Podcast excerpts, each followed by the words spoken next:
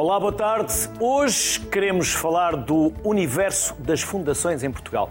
São organizações sem fins lucrativos, criadas por iniciativa de uma ou mais pessoas, físicas ou jurídicas, para gestão de património que lhe é cedido definitivamente pelos fundadores e que deve ser substancialmente preservada para satisfação de certas finalidades de interesse social. Segundo os dados do INE, já de 2016, Portugal tem cerca de 870 fundações e que gerem mais de 9 mil milhões de euros. No entanto, sabe-se pouco sobre as suas atividades e também sobre o impacto social que têm. Primeiras convidadas de hoje, Maria do Céu Ramos, presidente do Centro Português de Fundações, e Raquel Campos Franco, professora na Católica Porto Business School. Ambas Obrigado por aceitarem o nosso convite, obrigado por estarem connosco.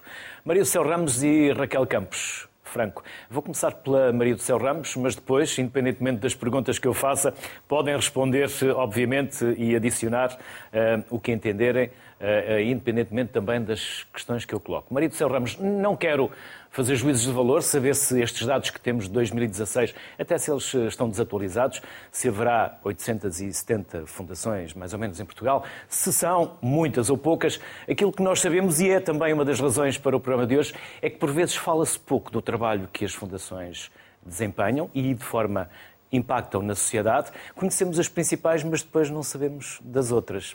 Maria do Céu, por onde quer começar? Talvez, enfim, além de o cumprimentar e à Raquel e dizer boa tarde a todos, uh, talvez começar por uh, dizer que o mais importante no que diz respeito às fundações é o facto de, seja qual for o número que elas têm, seja qual for o valor patrimonial que representam, elas estarem ao serviço do bem comum. O que caracteriza a identidade de uma fundação é a prossecução de fins de interesse geral, a prossecução daquilo que é o bem comum. E por isso podem ser muitos os fins concretos prosseguidos pelas fundações. Uh, vimos neste filme inicial que desde a investigação científica aos cuidados de saúde, à promoção cultural, à inclusão, à inovação social, há muitas maneiras de as fundações servirem os outros e prestarem um serviço ao futuro. Daí que o lema do Centro Português de Fundações, a associação, a única associação portuguesa que representa as fundações em Portugal, seja pelo próximo, pelo futuro.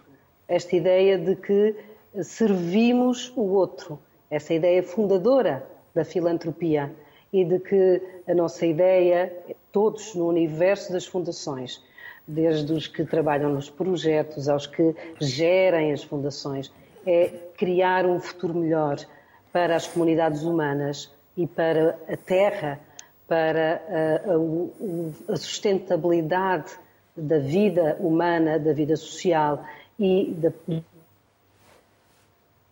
de que servimos o futuro é que gostaria de sublinhar. Já voltamos à conversa, Maria do Céu Ramos. Raquel Campos Franco, o que é que distingue as fundações de outras instituições sem fins lucrativos?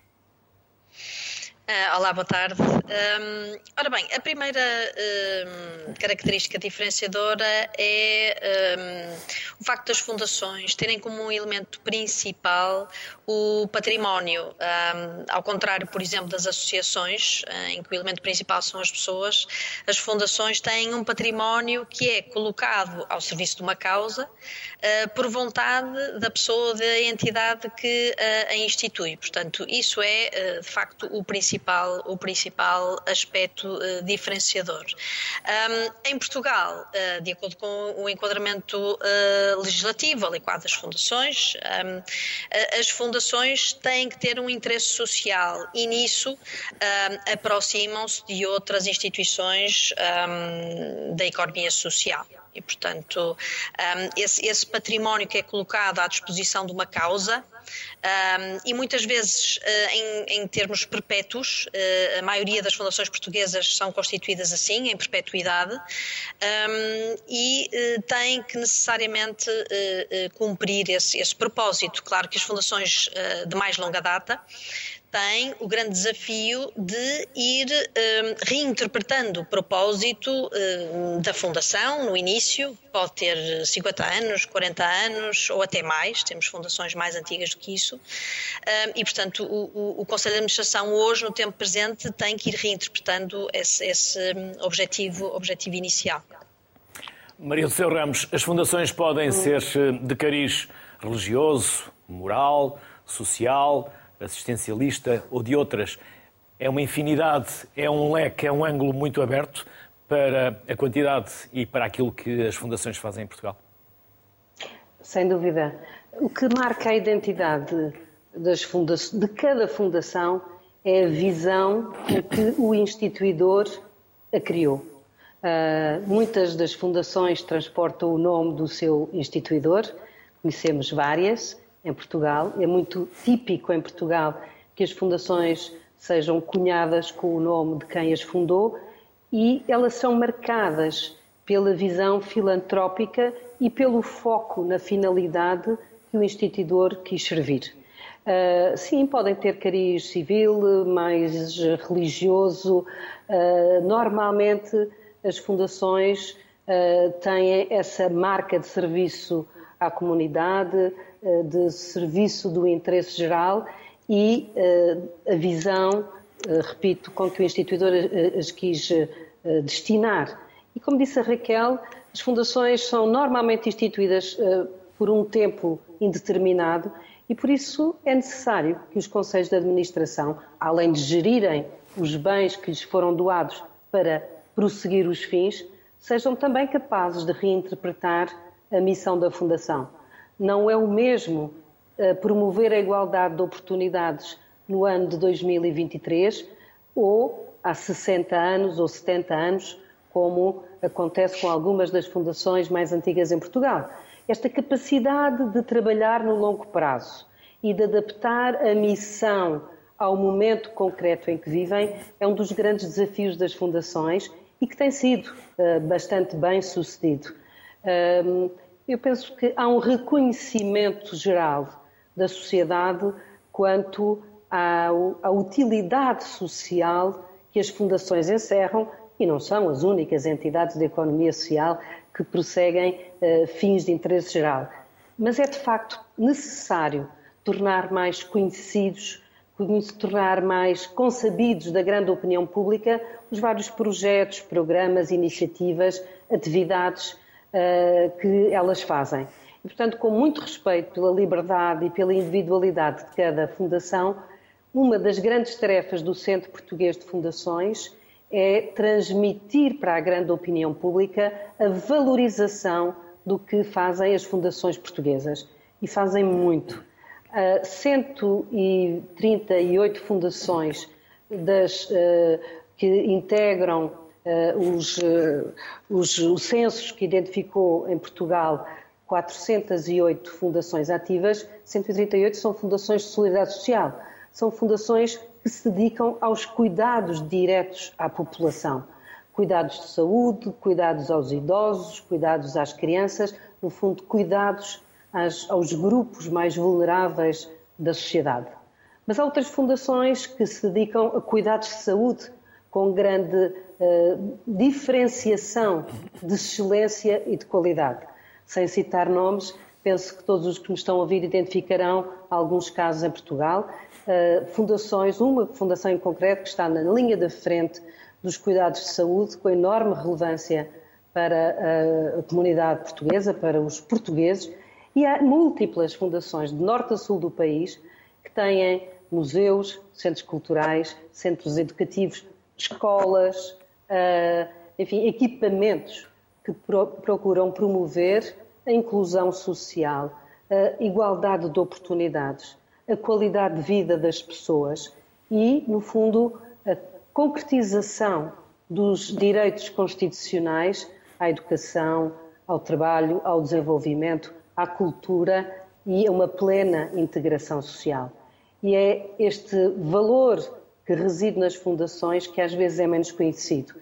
Mas é necessário que nós tenhamos algumas oportunidades, como esta, do programa da sociedade civil, que acho extremamente relevante, para podermos compartilhar com o grande público uh, os projetos concretos que as várias fundações fazem e ele, haverá hoje um painel com várias fundações portuguesas para que na primeira pessoa falem daquilo que realizaram. O Centro Português de Fundações procurou promover um estudo com a ajuda do meio académico uh, para que esta informação, a recolha de informação fosse feita com base em métodos rigorosos, científicos, objetivos, para que se pudesse medir o impacto social das fundações, para conhecer as suas práticas. E eh, talvez o mais importante seja dizer que cada fundação fala por si, daquilo que faz e como faz. E Maria do Céu Ramos, e assim, num minuto, Eugênio de Almeida, a fundação da qual é secretária-geral. O que é que fazem em concreto? Já agora, se me permite eh, perguntar, para além da, da, da, função e daquilo que nós apresentamos hum. também no início do programa, o que é que a vossa fundação faz? Sim. Que projetos? A Fundação Eugênio de Almeida eh, faz um papel importante de âncora e de referência no, na região do Alentejo. Tem fins múltiplos, prossegue fins sociais, culturais, educativos e de promoção espiritual o seu corpo de valores que lhe foi legado pelo instituidor, Vasco Maria Eugênio de Almeida, é um conjunto de valores humanistas e cristãos, e o que a Fundação pretende é promover mais oportunidades para mais pessoas e constituir um conjunto de ofertas de referência no plano cultural, no plano social, no plano educativo. Temos um importante programa de voluntariado, de referência internacional, Naturalmente, também nos dedicamos à inovação social e ao empreendedorismo, promover uma cultura e oportunidades concretas para os empreendedores e inovadores sociais e a promoção da arte e a cultura está também no centro da nossa atuação. Eu diria que em Évora e no Alentejo, a Fundação, que faz este ano 60 anos, é uma instituição de referência pela qualidade daquilo que partilha com a comunidade uh, pelo exemplo de dinamismo económico, social, de estabilidade e de participação que oferece às pessoas da região, mas também pela capacidade de estabelecer redes ao nível nacional e internacional. Raquel Campos Franco, sem querer privilegiar ou depreciar fundações ou projetos, há alguns que entenda que merecem ser uh, mencionados ou que podem ser mencionados aqui para marcar essa relevância do papel que as fundações têm na sociedade? Uma, uma, enfim, uma, uma lista possível pode ser aquela que eh, emergiu do estudo que nós realizamos sobre o impacto social das fundações e que partiu da auscultação de dezenas e dezenas de pessoas que conhecem muito bem o universo das fundações e o universo também da, do impacto social. E, e, nós uh, conseguimos chegar a 12, uh, 12 exemplos, que não esgotam os exemplos, obviamente, de impacto social de enorme relevância das, das fundações em Portugal, mas foram 12 que resultaram, uh, um, enfim, de uma, de uma partilha de todas essas pessoas auscultadas, no sentido de serem projetos de impacto. E temos desde projetos mais virados para a área da educação, como por, exemplo o, o, o, projeto Khan Academy um, e o programa inclui uh, da Fundação Altice, que coloca as tecnologias de comunicação ao serviço da inclusão. Uh, um outro projeto de educação com, com um impacto crescente um, no, no Poupar Estar o Ganho uh, pela Fundação Dr. António Cupertino de Miranda, que leva no fundo a literacia financeira às escolas e que hoje chega a dezenas e dezenas de escolas em toda a área metropolitana eh, do Porto e em expansão, eh, tendo conseguido, inclusive, inserir no plano eh, de educação nas escolas esta questão da literacia financeira e que nasceu, no fundo, de um museu, o Museu Papel Moeda, que existia, e de uma interrogação da equipa da Fundação de como é que poderiam colocar esse museu ao serviço da educação. Hoje é um projeto com mais de 10 anos, ao serviço das escolas e de educação das crianças, que começou a medir o impacto um, já a partir da terceira edição, portanto bem lá para trás um, e que hoje consegue perceber, por exemplo, que um, uh, o contacto que as crianças têm com, com o projeto lhes permite, uh, quando vão uh, para casa, em família, um, ponderar, ajudar a família a ponderar a gestão desse orçamento familiar. E hoje há também evidência de que as próprias famílias por intermédio das crianças, têm aprendido a, gerar, a, gerar, a gerir melhor esse, esse, orçamento, orçamento familiar. Mas há muitos outros projetos. Um, o, o, programa de voluntariado da Fundação Eugênio de Almeida é, de facto, um projeto absolutamente um, incrível uh, nesta área da promoção do voluntariado, com impacto que vai muito além da própria região. Um, temos um outro projeto uh, que uh, vem de uma grande fundação portuguesa, é mais maior fundação portuguesa, que é a Fundação Carlos de Gulbenkian, que não pode deixar de ser mencionada porque tem feito um trabalho notável ao nível da criação. Já vamos ter é, a seguir. Da criação de um ecossistema ligado ao investimento social, que é inovador um, a nível europeu. Mas há muitos outros exemplos que, que podíamos mencionar e que faz parte deste estudo que está disponível um, publicamente a partir do site do Centro Português de Fundações. Raquel Campos Franco, Maria do Céu Ramos, muito obrigado por aceitarem o nosso convite e pelos contributos que nos deixaram. Bem-ajam e até uma próxima. Obrigada. Obrigado. Obrigado. Guilherme de Oliveira Martins, administrador da Fundação Calouste Gulbenkian, está novamente no Sociedade Civil. Olá, Guilherme de Oliveira Martins. Antes de mais, obrigado por voltar a aceitar o nosso convite. A Fundação abriu Portugal ao mundo. Haveria tanto para falar e haverá tanto para falar sobre as artes, sobre a ciência, sobre a beneficência, tantas áreas, tantos setores de impacto na sociedade.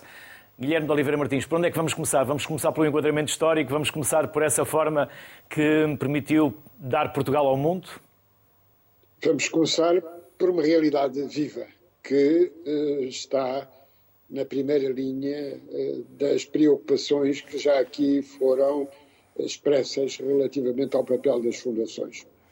É uma fundação perpétua, é uma fundação portuguesa, mas com dimensão internacional, que tem, como já foi dito, quatro objetivos estatutários, que são a arte, a ciência, a educação e a beneficência, e agora, depois de uma reflexão estratégica que nós eh, fizemos, eh, tem eh, duas preocupações cruciais que são a equidade no desenvolvimento humano e a sustentabilidade. Num ponto em que as questões ambientais e, simultaneamente, as questões do desenvolvimento das pessoas não podem deixar de estar bem presentes nas nossas preocupações. É, como já foi dito, uma das maiores, uma das 40 maiores fundações do mundo. Eh, trata-se, por isso, de uma singularidade e nunca poderemos exprimir a nossa homenagem ao fundador que teve esta iniciativa de, em Lisboa eh, e em Portugal, eh, situar eh, esta importante instituição. Instituição que tem no domínio da arte e da cultura os museus, tem simultaneamente a música, uma orquestra, tem uma biblioteca de arte, tem um Instituto Gulbenkian de Ciência, um conjunto vasto de uh, fatores, mas o apoio. O apoio a quem necessita, antes de mais, uh, o próprio país e o mundo. As bolsas de estudo são elementos cruciais e são elementos que têm permitido uma valorização efetiva eh, nos mais, nos mais diversos domínios, antes de mais os nossos eh, grandes artistas, os nossos grandes decisores, eh, em algum momento da sua vida tiveram de facto uma relação com a Fundação Carlos Gulbenkian. Por outro lado, além das bolsas, e nós temos reforçado as bolsas, temos as preocupações ligadas ao desenvolvimento humano, à coesão social. Eu recordo experiências eh, tão inovadoras eh, como a ópera na prisão, o que significa um esforço grande no sentido da integração das pessoas. Todos têm direito a uma integração, todos têm direito ao desenvolvimento. É, é, quando nas imagens que antecederam esta minha, este meu depoimento, vimos as antigas bibliotecas itinerantes. E eu não esqueço, andando pelo país, muitas vezes vejo lágrimas nos olhos de muitas pessoas que disseram se não fosse a Fundação Carlos Gulbenkian, se não fossem as bibliotecas itinerantes, eu não tinha iniciado um caminho de valorização de conhecimento. E eu sou desse tempo que esperávamos pela carrinha da Gulbenkian para podermos mais, uh, ler mais. livros e trocá-los uh, quando as carrinhas andavam pelo norte do país. extraordinariamente importante numa sociedade fechada que se estava a abrir e que só se abriu graças, naturalmente, a esse importante contributo. Eh, e tivemos a pandemia. E, e daí uma necessidade enorme de fazer uma adaptação aos novos tempos, às novas realidades por parte das fundações e no caso da, da Fundação Gulbenkian. É? Naturalmente, eh, essa é uma preocupação eh, fundamental. Por isso, lhe disse, não é tanto a falar do passado, mas a falar do presente e do futuro eh, que nós eh, estamos fundamentalmente eh, empenhados. Eu estava aqui a falar, ainda recentemente da pandemia, o papel fundamental que o Instituto Gulbenkian de Ciência teve relativamente às pesquisas, aos avanços que foi possível desenvolver relativamente à promoção da saúde, à prevenção e esse aspecto é extraordinariamente importante. E a cooperação que temos tido com instituições eh, várias do mundo eh, e, de, eh, e de Portugal. Eh, por outro lado, eh, a necessidade também eh, de garantir, através da nossa ação, que atraímos aqui eh, os jovens, os menos jovens, todos, eh, para eh, poderem usufruir daquilo que é a nossa ação. Vamos, no próximo ano, abrir um novo Centro de Arte Moderna e esse Centro de Arte Moderna duplicará o espaço disponível, garantirá um jardim ainda mais bonito, mais aprazível, mas, sobretudo, condições extraordinárias para garantir que os recursos de que dispomos, e como se definiu no início, uma fundação tem essa característica, é afetar recursos ao bem comum, afetar recursos àquilo que é o bem de todos. E a arte, a educação, a ciência e a beneficência são naturalmente elementos cruciais que não podemos deixar de lembrar eh, neste momento. Guilherme de Oliveira Martins, muito obrigado pela simpatia em aceitar o nosso convite, por ter voltado à sociedade civil. Bem-haja, bem-hajam. Até uma próxima. Obrigado. Eu é que agradeço, uma vez que muito me liga uh, à sociedade civil que acompanho desde o início. Muito obrigado. E para quem, para quem não sabe, Guilherme de Oliveira Martins preside a um grupo de 160 instituições, onde estão fundações, universidades, ordens, outros organismos que constituem a base da sociedade civil. Por isso, muito obrigado por tudo e por estes anos todos ao serviço desta causa. Guilherme de Oliveira Martins. Muito obrigado. Obrigado nós. A próxima fundação integra o grupo das 20 maiores fundações europeias e é membro fundador do European Foundation Center. Por isso, recebo também por Skype Carlos Monjardino, que é um regresso à sociedade civil, presidente do Conselho de Administração da Fundação Oriente. Carlos Monjardino, muito obrigado igualmente por aceitar o nosso convite. Vamos começar por. Eh, fazem 35 anos este ano. Fizemos em março. Em março. Dia 18, 18 de março, para ser mais é, preciso, que não é por acaso que é 18 por 8, é, em termos orientais, é, traz sorte e, sobretudo, traz dinheiro. É que eu espero agora que o 2023 seja um bocadinho melhor do que 2022. E agora temos, temos o ano do coelho que também significa lua, lua, luz, calma sim. e espera-se paz. Sim. Espera-se paz, sim.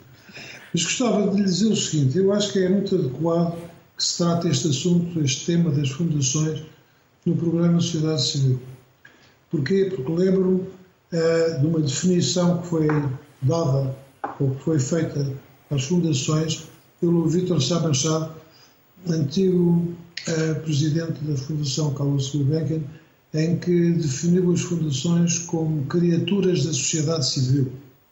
E o que eu, eu prefiro desta definição, acho que é uma definição muito apropriada, sobretudo que aqui entra o meu espírito de, de, de crítica, porque a certa altura uh, começou a, a, extravasar, as fundações começaram a ser coisas, começaram a ser criadas não por iniciativa da sociedade civil, mas por iniciativa de uh, entidades públicas, o que veio de alguma maneira uh, abastardar, e desculpem o termo, um, a, o, a razão de ser das fundações, que têm que ser, ou devem ser, na minha opinião, devem ser entidades criadas por privados e não por entidades públicas. Até porque quando são as entidades públicas, muitas vezes são para, pelas piores razões, para fugir ao Tribunal de Contas, etc., por aí fora. Portanto, hum, gostaria de dizer isso e prestar aqui uma homenagem esta uh, ao Vitor Sá uh, uh, por esta definição que eu considero muito apropriada das fundações. Para além dos 35 anos, do que já está feito, Carlos Manjardino, o que é que prevêem fazer esta adaptação a novos tempos, tempos tão voláteis, tão difíceis, tão bélicos? Sabe que todas as fundações sobretudo estas que são fundações, verdadeiras fundações que têm o chamado fundo inicial ou endowment para, que são a base de, no fim da sua sobrevivência, um, têm que ter em conta uma coisa que às vezes as fundações não têm tanto em conta, uh, ou pelo menos não o dizem, que é o que é que possibilita as fundações uh, funcionarem o que é que isso são as receitas que as fundações têm dos seus, do seu endowment ou de, de investimentos que tenham feito, quer dizer, através do seu endowment. E, e este ano, por exemplo, 2022, foi um ano desgraçado. É para todas as fundações, como para todas as entidades que aplicam os seus fundos nos mercados, eh, nos mercados de capitais. Foi de facto mau. E, portanto, nós temos que pensar muito bem aquilo que fazemos. Como eu aqui na Fundação tenho uma política um bocadinho, porventura, algo diferente da maioria das fundações, por razões que têm que ver também com a minha maneira de ser. E, ou seja, eu não, não tenho, tenho um orçamento. Fizemos um orçamento aqui em finais do ano para o ano seguinte e depois, a certa altura, pura e simplesmente o que faço é, é avisar logo quando adivinho uh, que o ano seguinte é um ano difícil, digo, bom, e a partir de, uh, do, do, primeiro trimestre e todos os trimestres fazemos o ponto da situação em relação às receitas e, portanto, vamos porventura ter que alterar uh, as, o, o, orçamento naquilo que é possível alterar, porque há compromissos assumidos que não se podem alterar. Mas os que se podem alterar têm que se alterar e ir acompanhando a, a atividade da Fundação com aquilo que são as receitas que a Fundação vai tendo. E, Carlos... e pronto, isto Sim. é uma maneira de funcionar um pouco diferente do que é costume, mas é aquela que a gente acha que é mais própria. Carlos Jardino, acha e concorda que deveríamos promover mais o encontro de culturas para que todos nos possamos entender melhor cada um nas suas diferenças e não conflituar tanto. É isso que fazem também na vossa Fundação? É, isso que fazemos na Fundação, eh, na medida em que a Fundação foi criada, como se sabe, eh, a partir de Macau, e portanto temos uma delegação em Macau que continua a, a ter uma, uma atividade interessante, não tão interessante e não tão, tão grande quanto tinha antes da, da passagem da administração de Macau para a República Popular da China, mas agora estamos mais ligados à parte, só à parte cultural e não à parte uh, social. A parte social ficou entregue, como é evidente, e até faz todo sentido, ao governo da região, autónoma, da região especial, administrativa especial de Macau. E Macau é assim, uh, nós fazemos o possível por estabelecer uma cooperação através de Macau e não só, diretamente com a República Popular da China, a cooperação cultural entre Portugal e, portanto, essa, essa zona do mundo. Fazemos exatamente a mesma coisa com, um, com Timor e com Goa, uh, onde temos também duas delegações, uma delegação em cada lado. De resto, se forem ver uh, a, a criação da Fundação Oriente, é exatamente, foi essa a razão da criação da, da, da, da Fundação Oriente porque quando eu falei da criação da Fundação Oriente, tinha sido uma iniciativa, de resto, do Dr. Stanley Wong, eh, ao Dr. Mário Soares, ele perguntou-me para quê? Ó oh, homem, mas para quê? E sabe, lembrei-me que talvez fosse bom estreitar os, os, os laços eh, culturais entre Portugal e aqueles países do Oriente onde nós fomos muito conhecidos e que guardam boas memórias de nós, e que não tem havido meios para aumentar essa cooperação cultural. E acho que é uma boa oportunidade de utilizar uh, os meios que a Fundação vai ter para estreitar esses laços. E assim foi, e assim foi criada a Fundação para isso, e não para muito mais, não para fazer outro tipo de coisa, que teve uma fase, que foi a primeira fase, foi essa, com relação, sobretudo que, que começou com Macau, e depois a seguir é que, mais tarde, hum, mudámos a espingarda de ombro e resolvemos, quer dizer, começar a trabalhar bastante em Portugal com a criação do museu, que é hoje em dia a, parte, a face mais visível da Fundação Portugal ao Museu. Carlos Monjardino, igual agradecimento pelos contributos que nos deixou e pela simpatia que teve em voltar a aceitar o nosso convite. Bem-haja, saúde para todos. Carlos Monjardino, até uma próxima. Obrigado, Não, obrigado. Convido a juntar-se à conversa a Helena Bento, até porque é diretora-geral da Fundação Francisco Manuel dos Santos e vai-nos dizer qual é a missão da Fundação Francisco Manuel dos Santos, porque é muito mais do que aquilo que apenas aqui dissemos relativamente aos estudos. Helena, boa tarde, bem-vinda. Boa tarde. Eh, de facto, a Fundação Francisco Manuel dos Santos o que pretende é colaborar no esforço de resolução dos problemas da sociedade em Portugal, para benefício de todos os portugueses e das futuras gerações.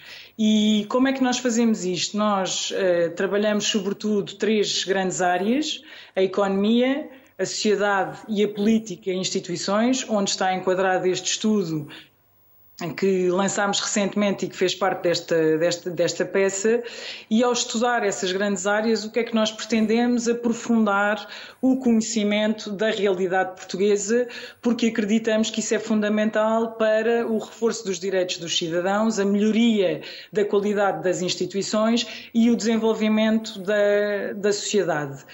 Como é que nós fazemos isto? Nós acreditamos que o início devem ser sempre os factos e, portanto, temos que trazer os factos para cima da mesa, por isso fazemos estudos como este que, que foi referido, mas muitos outros. Temos a Pordata, a Pordata é um projeto da Fundação que disponibiliza dados sobre uma série de, de aspectos da, da, realidade portuguesa e, com base nesses factos, o que nós eh, fazemos é divulgá-los e torná-los acessíveis aos diferentes públicos. E, para isso, eh, transformamos depois esses factos em diferentes formatos. Eh, porque nem toda a gente vai ler um estudo de 400 páginas e, portanto, os estudos têm sempre um resumo e têm sempre um vídeo infográfico e nós fazemos documentários e temos podcasts porque adaptamos eh, a nossa linguagem de forma a conseguir, de facto, trazer esses, esses factos à maior parte das pessoas que conseguimos eh, alcançar.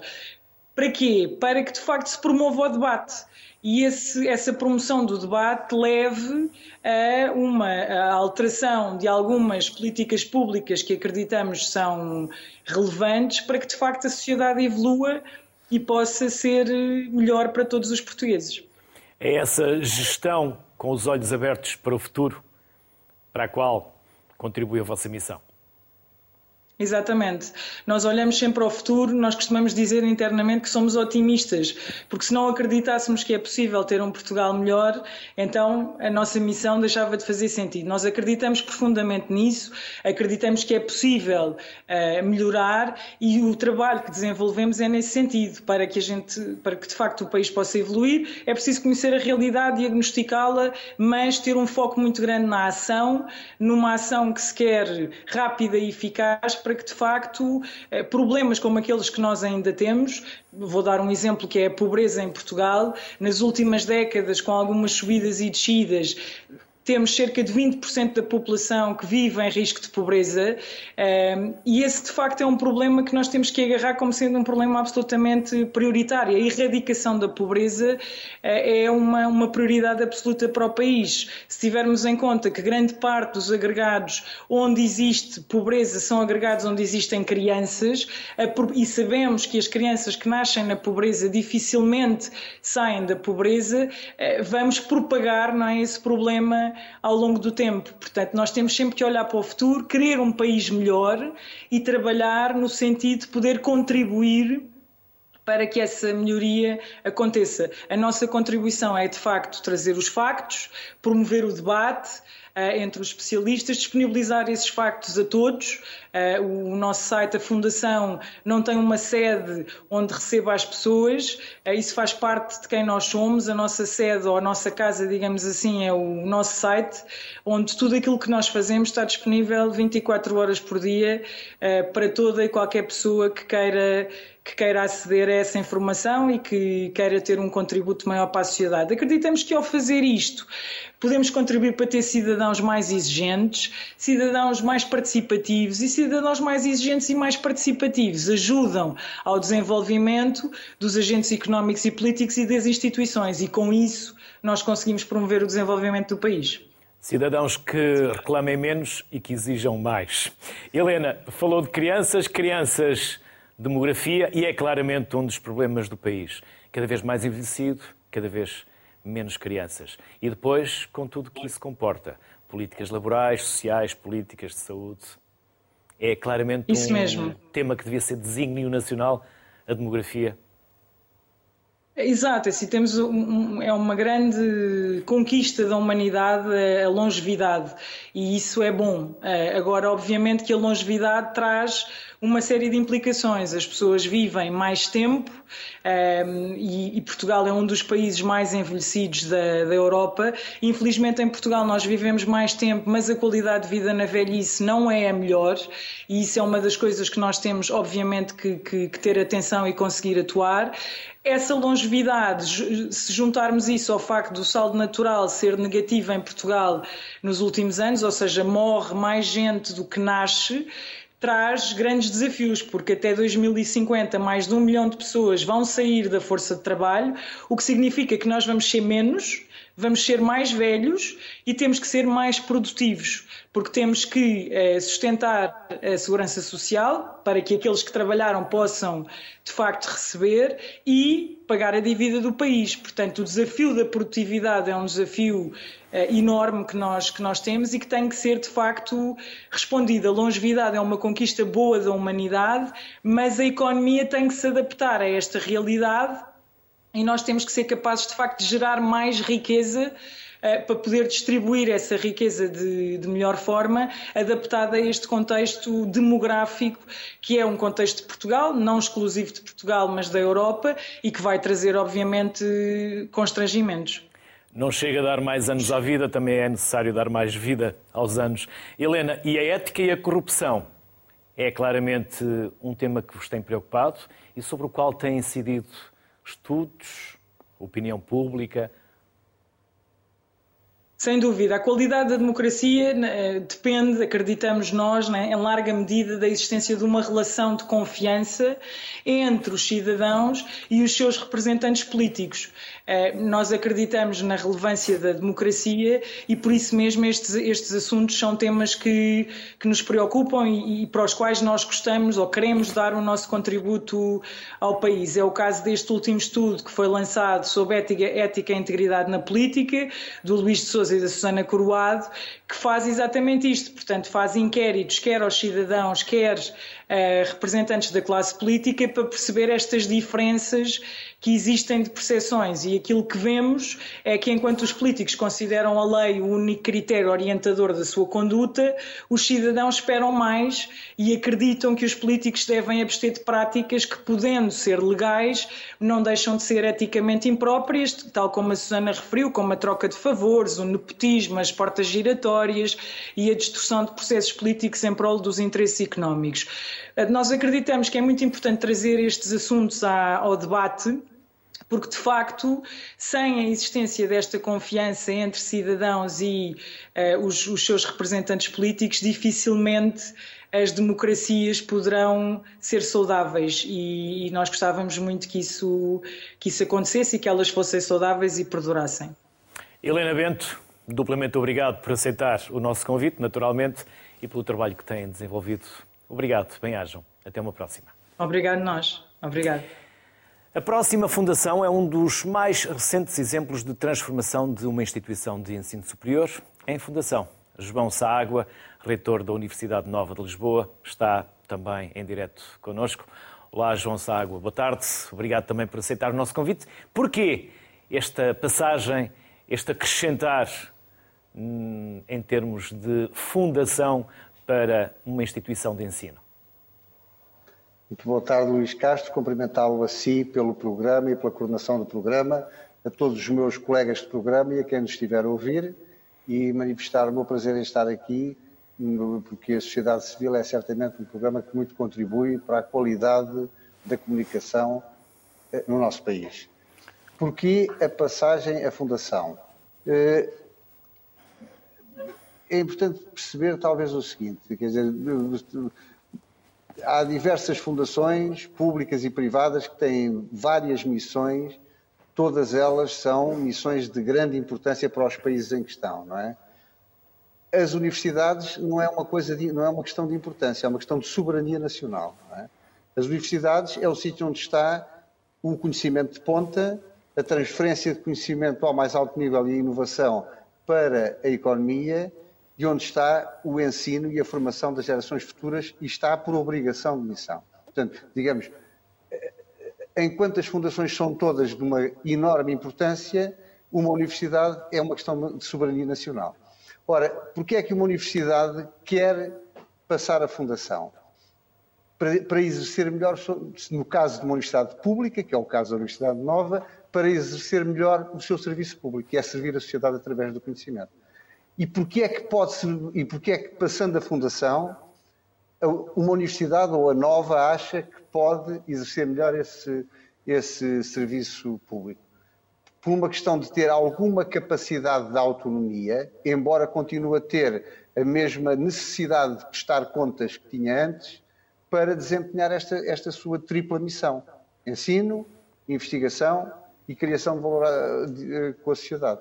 E, portanto, é basicamente isto a razão por que nós decidimos passar a fundação. Esta decisão não foi minha, foi do anterior reitor e eu, digamos assim, tive a responsabilidade de ficar com, eh, à frente da universidade no momento em que ela tinha, há pouco tempo, eu comecei em maio, foi em 21 de fevereiro, tinha passado a Fundação Pública. Portanto, coube a esta equipa, digamos a mim e à equipa que comigo trabalha, eh, explorar as virtualidades de uma universidade fundação pública. Coube à equipa anterior a responsabilidade de fazer essa transformação. Passados que... cinco anos. Sim, diga, Sim, diga, diga. diga. Desculpa, não quero interromper não. o raciocínio, faça favor. Não, não, é, é, esta parte era muito, era muito breve. Eu não vou naturalmente entrar em números, que acho que é uma coisa pesada para um programa destes, mas posso dizer que, passados os cinco anos, nós fomos obrigados a fazer um relatório que é submetido ao Ministério da Ciência, Tecnologia e Ensino Superior sobre os resultados da atividade, porque o, o primeiro período de passagem é um período de cinco anos, é um período, vamos dizer assim, probatório, em que a Universidade vai conseguir provar ou não que esta sua autonomia reforçada por ser uma fundação pública serviu para a sua missão. Passados os cinco anos, para nós é evidente, os números estão aí, o relatório é público, que nós conseguimos melhorar em todas as três áreas: ensino, investigação e criação de valor. E, portanto, nós estamos também satisfeitos com o resultado, que agora já é um resultado definitivo e que já passámos definitivamente a Fundação. João Ságua, é verdade que a ciência não tem fronteiras e que, em muitos casos, ou em alguns casos, os nossos jovens não serão propriamente imigrantes, são viajantes e o conhecimento tanto vai como volta. Será que essa tripla missão de ensino, investigação e gerar valor que vocês desempenham agora também enquanto fundação permite, contribui para que esses jovens e esse conhecimento fique cá e não se perca e outros beneficiem de um enorme investimento que nós fizemos nestas últimas gerações? Essa pergunta é de facto uma pergunta fundamental e que deve receber e que deve merecer reflexão por vários setores e desde logo naturalmente pelas universidades, como é evidente. Nós estamos convencidos que sim. Quer dizer, um dos aspectos importantes de eh, termos este estatuto de fundação pública é a flexibilidade que passamos a ter do ponto de vista da, da, da contratação, da contratação de recursos humanos especificamente. Isso significa, vou-lhe dar um exemplo, que nós podemos, por exemplo, contratar jovens professores ou jovens investigadores, seja pelo estatuto tradicional do ECDU, que é o Estatuto da Carreira do Centro Universitário, seja também com contratos individuais de trabalho sob a forma de direito privado. Ambos são, digamos, modos de contratação que garantem que passado um certo período probatório, as pessoas ficam com um estatuto definitivo. Portanto, não, não há precariedade uh, associada ao contrato individual de trabalho. Há é muito mais flexibilidade naquilo que se contratualiza com a pessoa que vem com, um contrato individual de trabalho. Ora, nós sabemos que os nossos jovens uh, são mais preocupados hoje em dia com as condições de trabalho, com a forma de reconhecimento do seu mérito do que com, digamos assim, uma forma tabelada de os remunerar. E, portanto, o jovem hoje em dia não é. É evidente que o salário é um aspecto crítico, mas não é só o salário, são várias outras obrigações e condições que ele tem, liberdade dos movimentos que tem ou não. E é isso que um contrato individual de trabalho, com mais flexibilidade, permite, e nós estamos a explorar com bastante sucesso nomeadamente para a contratação de jovens académicos, professores e investigadores. Peço desculpa. E também de eh, colaboradores não académicos, que hoje em dia são cada vez mais críticos para o desempenho profissional das instituições, precisamente essa forma de contratar com um contrato individual de trabalho. Portanto, fomos, falou exatamente de um dos pontos em que ser uma fundação pública nos dá a flexibilidade que nos permite reter pessoas ou ir buscá-las quando elas já estão no estrangeiro, coisa que também tem acontecido, que são portugueses, que têm formação e que querem continuar a desenvolver a sua atividade em Portugal. Isto do ponto de vista da contratação, já agora dentro da universidade. Mas há um outro aspecto que se prende com a capacidade que temos de ter uma relação mais flexível com as empresas e, de, e, de, com, e com as empresas e também com outras instituições públicas e de com elas determinar projetos e modo de financiamento de, de, projetos que tiram partido dessa maior flexibilidade que temos. Isso é outra maneira de, aqui colaborativamente, né, colaborando com outras entidades, trazer jovens que depois acabam, no fim do dia, por ficar, peço desculpa, a trabalhar nessas entidades. João Ságua, um enorme obrigado por aceitar juntar-se à sociedade civil e deixe-me. Uh, uh, salientar o mesmo para o João como para todos os convidados que aqui estiveram. O Sociedade Civil serve exatamente para isto. Por isso, no vosso tridente de ensino, investigação e criação de valor, do que o Sociedade Civil puder uh, fazer parte e contribuir, é para isso mesmo que existimos. Disponham. Estamos ao dispor de todos e o mesmo serve para todos os outros convidados que aqui passaram, de todas as fundações que cá estiveram e de todas as outras que hoje, infelizmente, não tivemos eh, espaço para convidar. Por isso, bem-haja, bem-hajam e até uma próxima. Muito obrigado. Ficámos a saber um pouco mais sobre as fundações em Portugal, mas também há muito mais para conhecer. Outras oportunidades haverá. Boa tarde, saúde para todos.